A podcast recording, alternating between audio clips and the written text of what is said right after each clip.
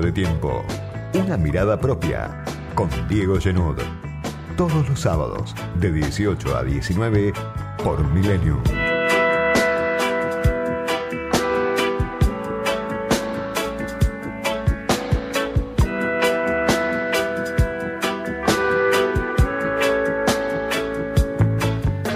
Todo se hizo explícito en el frente de todos, el debate está en la superficie, ya casi no tienen nada que decirse.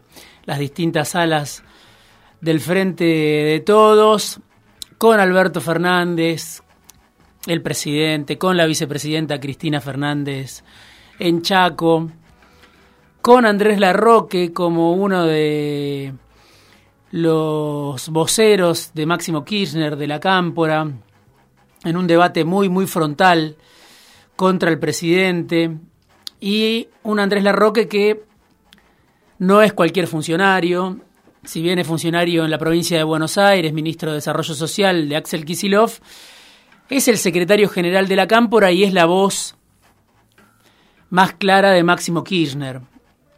Por primera vez hablando directamente contra el presidente, ya contra Martín Guzmán, la cabeza de Martín Guzmán, que está en juego muchas veces, como lo mencionábamos la semana pasada en este espacio, en realidad es parte de una disputa mayor.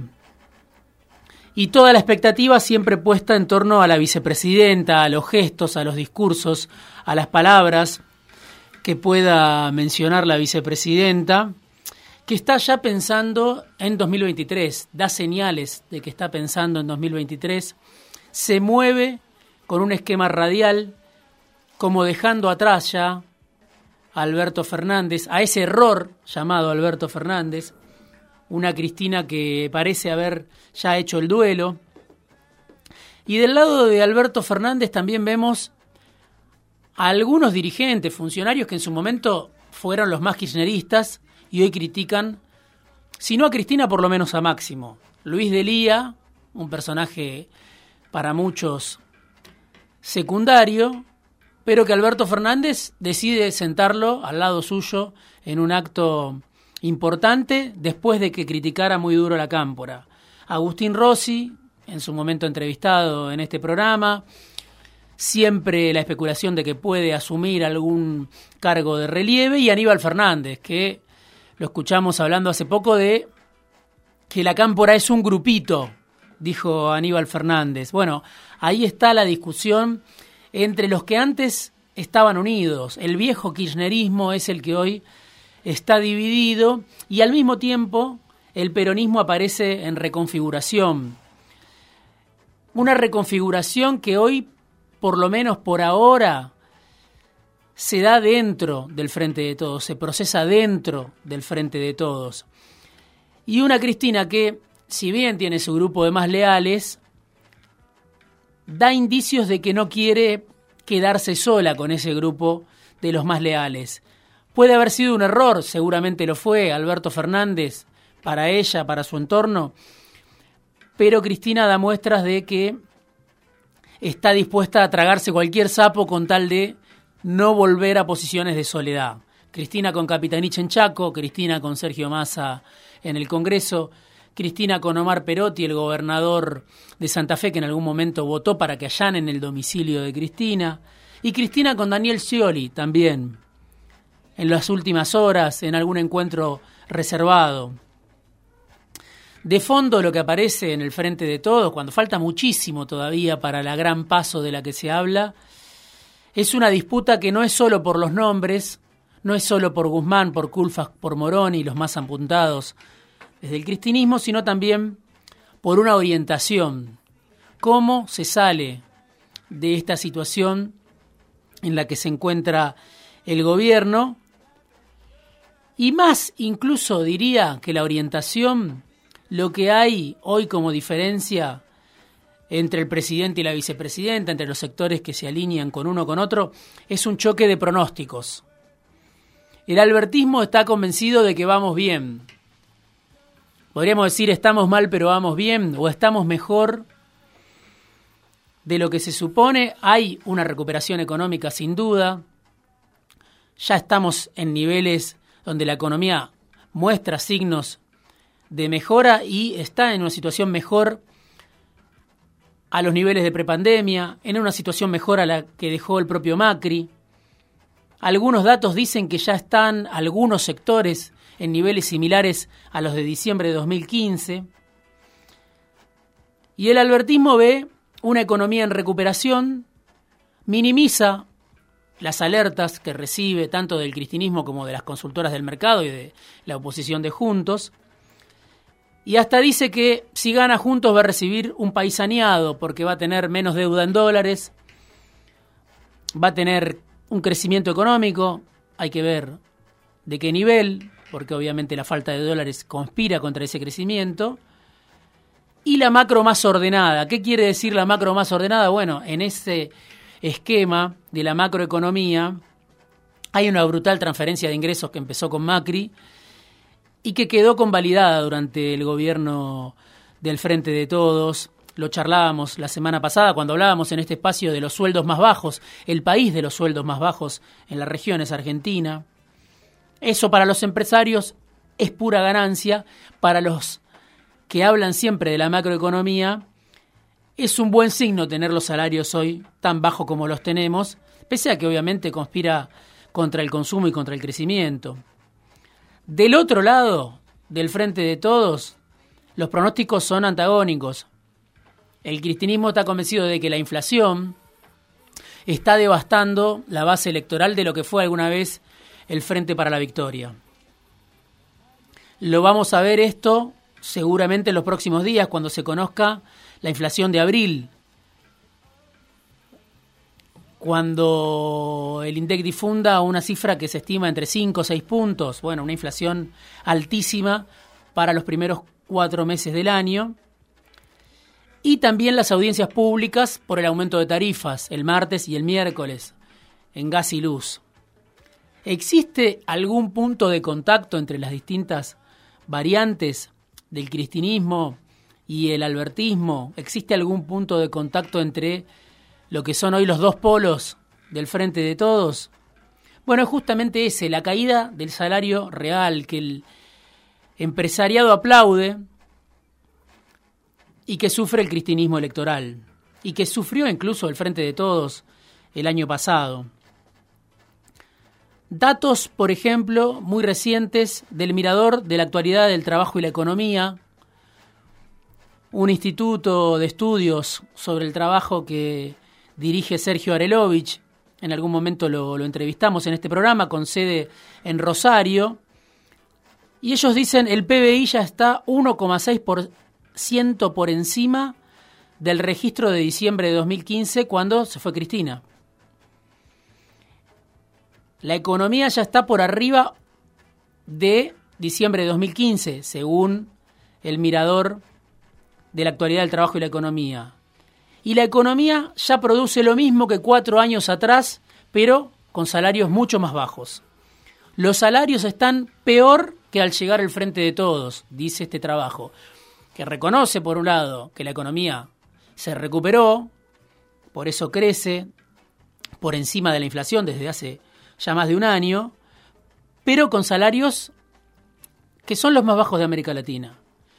Comparado con enero de 2021, el salario real del sector privado, registrado, los sectores que, que mejor están, los que tienen trabajo en relación de dependencia, bueno, esos sectores se recuperaron 4,6% con respecto a 2019. Enero de 2021 con respecto a diciembre de 2019, salarios del sector privado registrados 4,6% arriba. Pero claro, habían perdido 28% durante el gobierno de Macri. Y si uno mira punta a punta, no se recuperaron prácticamente. Crecieron cero, dice el informe. En el caso del sector público, claro, era todavía peor la caída en el caso de los empleados estatales. Habían perdido con Cambiemos 32 puntos. ¿Qué pasó durante el gobierno del Frente de Todos? Perdieron 6 puntos más. O sea que acumulan en 4 o 5 años una pérdida de 38% en el poder adquisitivo de los salarios de los empleados estatales según este informe del Mirador de Actualidad del Trabajo y la Economía. Y los informales, como siempre, los sectores más perjudicados, los que vienen muy rezagados, habían perdido 45% durante el gobierno de Mauricio Macri. ¿Qué pasó durante los meses, los dos años del gobierno del Frente de Todos con los informales? Perdieron un 7% más, o sea que perdieron un 52%. Claro, estos datos no tienen nada que ver con los que menciona el gobierno, son datos que no son difundidos por las consultoras del mercado, muy pocas veces, que no tienen prácticamente difusión, pero que explican que hay un sector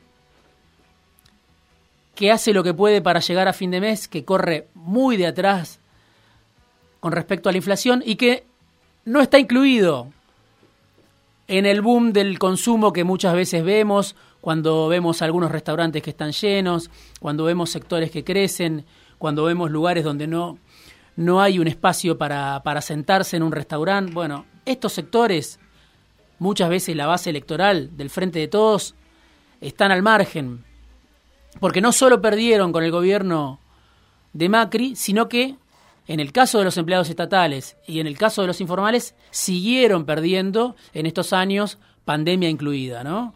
Otro dato importante, otro informe importante en el mismo sentido, de cifra, Centro de Estudios de la CTA de Ugoyaski, CTA oficialista, elaborado por Mariana González y por Cecilia Garriga, bueno, coincide con el reparto de la torta cada vez más desigual. Perdieron los asalariados, este dato que surge de la cuenta de generación de ingresos del INDEC, perdieron cinco puntos en el último año. Pero ¿qué representa perder cinco puntos para los asalariados en un año? Bueno, el estudio de cifra le pone números. Es una transferencia de ingresos desde los asalariados hacia el capital de 7,7 billones de pesos, dice el informe que equivale al 46% de la masa salarial y al 19,6% del valor agregado de 2021. Es mucha plata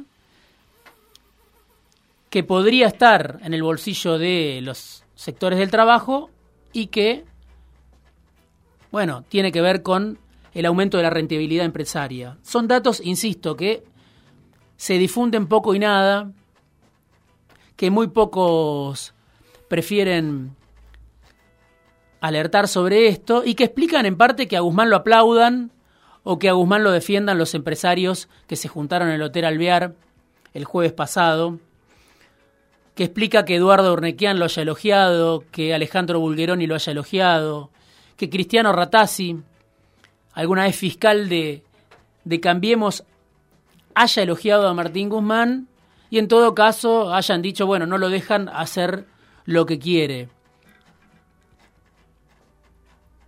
Si arranca alguna vez el pacto social del que tanto se habla, bueno, va a arrancar con ganadores y perdedores muy claros, ¿no? Y el otro tema que también divide al gobierno es la falta de dólares. En esto yo creo que todo el gobierno está de acuerdo, desde Cristina hasta Guzmán. La pregunta es por qué faltan dólares en un contexto de ingresos récords de dólares. Llevamos Dos años de superávit comercial excepcional, producto de la pandemia en parte, producto de la cosecha en parte. 30 mil millones de dólares de superávit comercial en dos años y no quedó nada prácticamente en el Banco Central. ¿Cómo se explica? Bueno, ahora empiezan a aparecer la fuga de dólares por turismo después de la salida de la pandemia. Hay una parte que tiene que ver con la brecha cambiaria pero hay una parte enorme, alrededor de 15 mil millones de dólares que se perdieron, que tienen que ver con el pago de deuda. El pago de deuda a organismos de crédito, la mitad aproximadamente, reconocido por el propio Guzmán, 7 mil millones de dólares desde que asumió el gobierno le pagó a organismos de crédito, pero hay otros 7 mil millones de dólares, 8 mil, que son dólares que el gobierno les entregó, les regaló, les subsidió prácticamente a precio de remate a precio subsidiado a las empresas que se habían endeudado bajo el gobierno de Macri. Esto también reconocido por Guzmán. Empresas que se endeudaron en paralelo al endeudamiento público durante el gobierno de Macri y que cancelaron esa deuda muy rápido durante los dos primeros años del Frente de Todos, recibiendo dólares baratos del Banco Central. Bueno, esto a medida que la crisis avanza, a medida que la falta de dólares se profundiza, a medida que el monitoreo del fondo se vuelva más estricto, a medida que los dólares de la cosecha dejen de entrar, bueno, este es el gran problema para el gobierno, lo reconoce el propio Guzmán, y es un gran motivo de pase de facturas dentro del gobierno. ¿Por qué con este ingreso de dólares excepcional, quizá una de las pocas cosas buenas que trajo la pandemia para el gobierno del Frente de Todos, siempre te están faltando dólares? Más allá de la discusión por la cabeza de Guzmán, más allá de que Andrés Larroque diga que el presidente hace operaciones contra Cristina y gobierna como si fuera el dueño del Frente de Todos, más allá de los nombres con los que se intenta muchas veces reemplazar a Martín Guzmán, de fondo están estas dos diferencias que van marcando la ruta de gobierno del Frente de Todos. Por un lado, los salarios que no recuperaron ni de cerca lo que perdieron durante el gobierno de Macri y que en algunos casos perdieron empleados públicos informales también con el Frente de Todos. Y por otro lado, la falta de dólares en un contexto donde el complejo oleaginoso liquidó en lo que va del año ya 11 mil millones de dólares, además de los 30 mil millones de dólares de superávit comercial de los que hablábamos antes, durante los dos primeros años del gobierno del Frente de Todos, ya el complejo oleaginoso liquidó 11 mil millones de dólares en los primeros cuatro meses del año. ¿A dónde se van esos dólares? Es la pregunta. Y me parece que son las cuestiones estructurales que explican la división en el Frente de Todos. No la explica el alineamiento internacional, si vemos con quién se junta Cristina, con quién se junta Sergio Massa, con quién se junta el propio presidente, en un momento en que desde Washington dicen el momento es inmejorable en cuanto a la relación del gobierno con Estados Unidos. De fondo está ese choque, el choque por los salarios, el choque por la falta de dólares en un contexto de récord de liquidación del campo, no solo por lo que se hace mal dentro del Frente de Todos, sino por, cada, por cómo cada grupo espera que termine esta película. Editorial, análisis, conversaciones, entrevistas, fuera de tiempo, con Diego